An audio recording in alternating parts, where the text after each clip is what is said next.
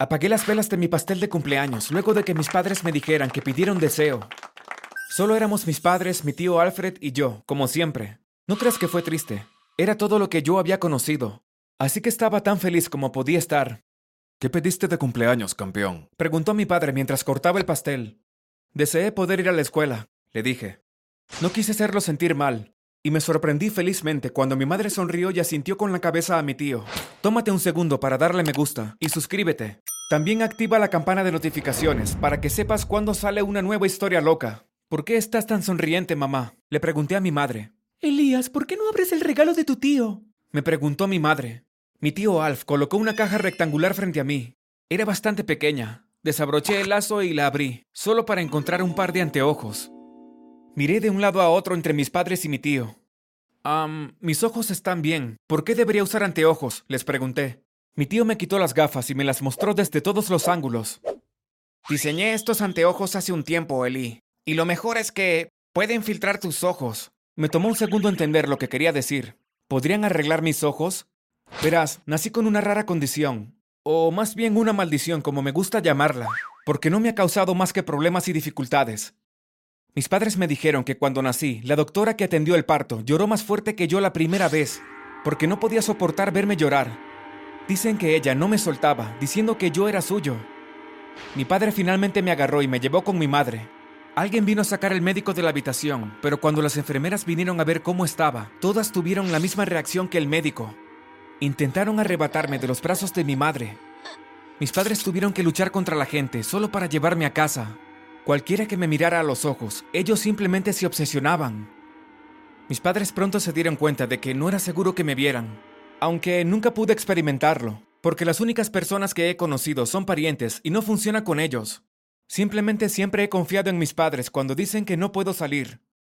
¿Quieren decir que finalmente puedo? Les pregunté incrédulo. Significa que si funciona, puedes ir a la escuela, dijo mi padre apretando mi hombro. Había querido esto desde siempre.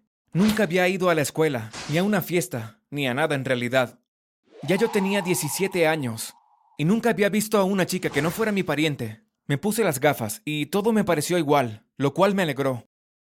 Estaba un poco asustado de que distorsionara mi visión. Tenemos que probarlos. Es la única forma de saber si realmente funcionan. Estaba tan nervioso y temblando. Afuera hacía frío y estaba oscuro. Mi tío dijo que era mejor probarlos por la noche, por si no funcionaban. Así menos personas me verían a los ojos. Mi madre parecía preocupada, pero mi padre le puso un brazo en los hombros y la calmó. Volveremos muy pronto, dijo mi tío Alf. Puso una mano en mi hombro y salimos a la calle. Caminamos un par de cuadras. Vimos a algunas personas y no tuvieron ninguna reacción al verme los ojos con gafas. Pero mi tío dijo que deberíamos intentarlo con mejor iluminación. Vimos una tienda y caminamos hacia allá. Me hizo entrar a comprar una barra de chocolate y probar los lentes con quien estuviera detrás de la caja registradora. Entré y miré dos veces, porque había una chica detrás de la caja registradora. Vaya suerte la mía, la primera chica que veía, y era absolutamente hermosa. Ella me sonrió cuando entré, y yo le devolví una sonrisa incómoda y luego miré hacia el suelo. Recorrí los pasillos, mirándola furtivamente cuando podía. Ella no me estaba mirando, así que supuse que las gafas funcionaban. Ah, genial, pensé. El único momento en que quiero que mis ojos hagan lo que hacen, no lo hacen.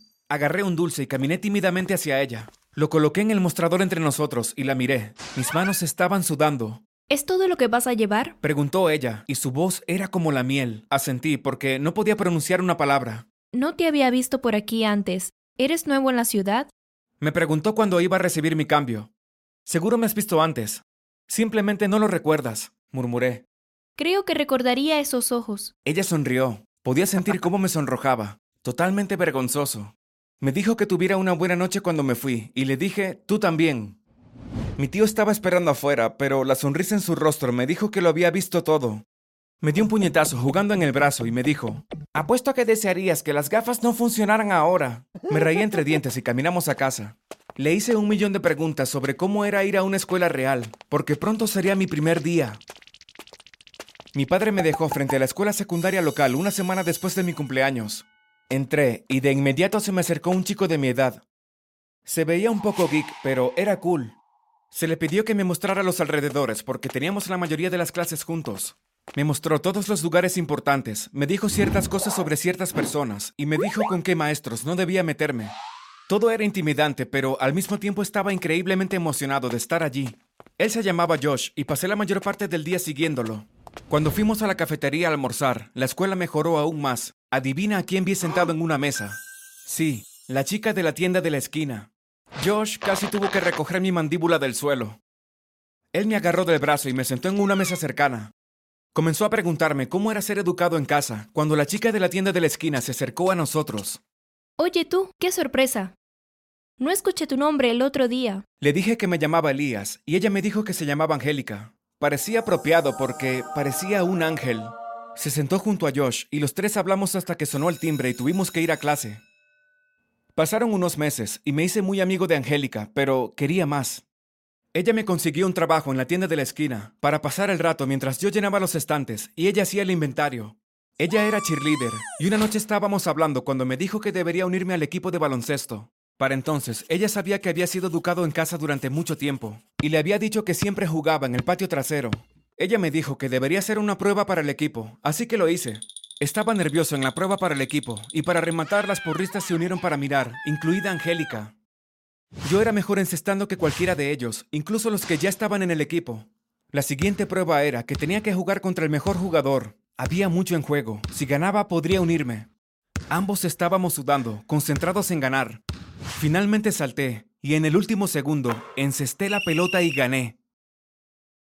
Corrí hacia Angélica, la levanté y la hice girar. Ella se rió súper fuerte, y fue entonces cuando supe que tenía que preguntarle. Angélica, ¿quieres ser mi novia? Le dije. Quería ponerme la mano en la cara. Estaba sudado y probablemente apestoso. Y ella acababa de ver las caras feas que ponía cuando jugaba a básquet. Pensé que estaba a punto de ser rechazado frente a las personas más intimidantes de la escuela.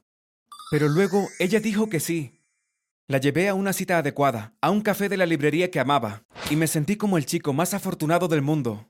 Lo estaba haciendo de maravilla en el equipo de baloncesto, y mi vida era prácticamente perfecta. Mis padres estaban increíblemente felices de que finalmente pudiera tener una vida normal, y estaban orgullosos de que me estuviera yendo tan bien en todos los aspectos de la escuela. Mi tío Alfred revisaba de vez en cuando las gafas para ver si habían sufrido algún tipo de daño, pero yo las mantuve en perfecto estado. Iba a entrenar todos los días después de la escuela y también practicaba en casa, porque pronto teníamos el juego más importante. Íbamos a jugar contra la escuela rival de nuestra escuela. Y luego llegó el gran día del partido. Había entusiasmo en el aire. Todos estaban dispuestos a apoyar a nuestro equipo. Había tensión entre nuestra escuela y los visitantes. Nos incomodaba tenerlos en nuestro territorio. Antes del partido estrechamos la mano del otro equipo. Había una regla tácita de apretar las manos del otro equipo lo más fuerte posible para intimidarlos. El entrenador del otro equipo se acercó a nuestro entrenador y tuvieron una discusión. No se puede usar anteojos. Tienes que sacarlo de la cancha. Gritó el otro entrenador. ¿Acaso quieres que uno de mis mejores jugadores juegue a ciegas? ¿Qué tal si te golpeo y te dejo ciego a ti? Dijo mi entrenador. Tenía miedo de que esto pasara, ya que técnicamente no tengo permitido usar anteojos. Nuestra directora resolvió el asunto. Mis padres le habían dicho que apenas podía ver sin gafas, por lo que se hizo una excepción. Cuando empezó el cronómetro, nos convertimos en animales. Mi equipo trabajaba como una máquina y estábamos ganando. De repente, uno de nuestros mejores jugadores tropezó y se torció el tobillo. Todo parecía perdido, pero lo logramos. Estaba corriendo hacia un compañero de equipo, gritando que estaba abierto, cuando vi a un idiota de la otra escuela coqueteando con Angélica. Parecía incómoda, tratando de escapar. Estaba demasiado distraído mirándola, queriendo ayudarla a alejarse de ese repugnante, y no me di cuenta de que mi compañero de equipo me pasó la pelota. Me golpeó de lleno en la mandíbula y tropecé hacia atrás. Sentí que se me caían las gafas. Cerré los ojos lo suficientemente rápido para que nadie los viera y me arrodillé para buscarlos. Todavía con los ojos cerrados, podía escuchar a todos los demás todavía moviéndose. Y luego escuché que el vidrio se rompía. La gente notó que estaba en el suelo, así que alguien me ayudó a levantarme. Seguían diciéndome que abriera los ojos, pero les grité que no podía. Simplemente no podía. Entonces sentí que alguien me empujaba con toda su fuerza y caí de espaldas al suelo, abriendo los ojos. Miré a mi alrededor y todos se quedaron en silencio. Oh, oh, murmuré. Vi que los ojos de todos se volvían rosados y rojos por un segundo. Luego volvieron a la normalidad, pero todos parecían bestias. Se precipitaron hacia mí, casi destrozándose el uno al otro para alcanzarme. Salí corriendo de allí lo más rápido que pude, pero me agarraron por la camiseta. Logré atravesar las puertas, pero me arrancaron parte de la camiseta. No tenía otra forma de ir a casa que no fuera a pie, así que tuve que correr. Escuché a mi escuela entera y la mitad de la otra escuela corriendo detrás de mí, pero no me detuve.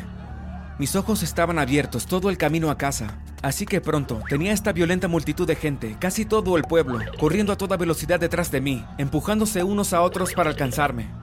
Los perdí por un segundo al recortar camino por el bosque y llegar a casa. Cuando entré corriendo, mis padres se alarmaron. Les conté todo lo que había pasado y corrieron a cerrar las puertas. Mi padre llamó a mi tío y dijo que estaría pronto en casa. Subí las escaleras con mi madre y tiré toda la ropa que pude en un bolso. ¿Cuánto tiempo tendré que irme? Le pregunté a ella. No lo sé, no tengo idea, cariño. Dijo mi madre acariciando mi mejilla. Oímos tocar la bocina en la planta baja, así que corrí y me metí en el auto de mi tío. Vi que la multitud se acercaba rápidamente. ¡Conduce! ¡Conduce! Le grité a mi tío. Cuando aceleramos, casi me arrancó el pelo por la frustración. Mi tío estaba hablando sobre intentar hacer lentes de contacto la próxima vez, pero yo no estaba escuchando. La asombrosa vida que yo tenía se me había escapado entre los dedos en cuestión de segundos. ¿Qué pasaría con Angélica? ¿Volvería a verla alguna vez? Han pasado varios meses. Aún no tengo los lentes. Mi tío aún no ha desarrollado la tecnología que necesito y extraño a Angélica, pero hay esperanza. Todas las personas de esa ciudad todavía me están buscando. Tengo que permanecer escondido.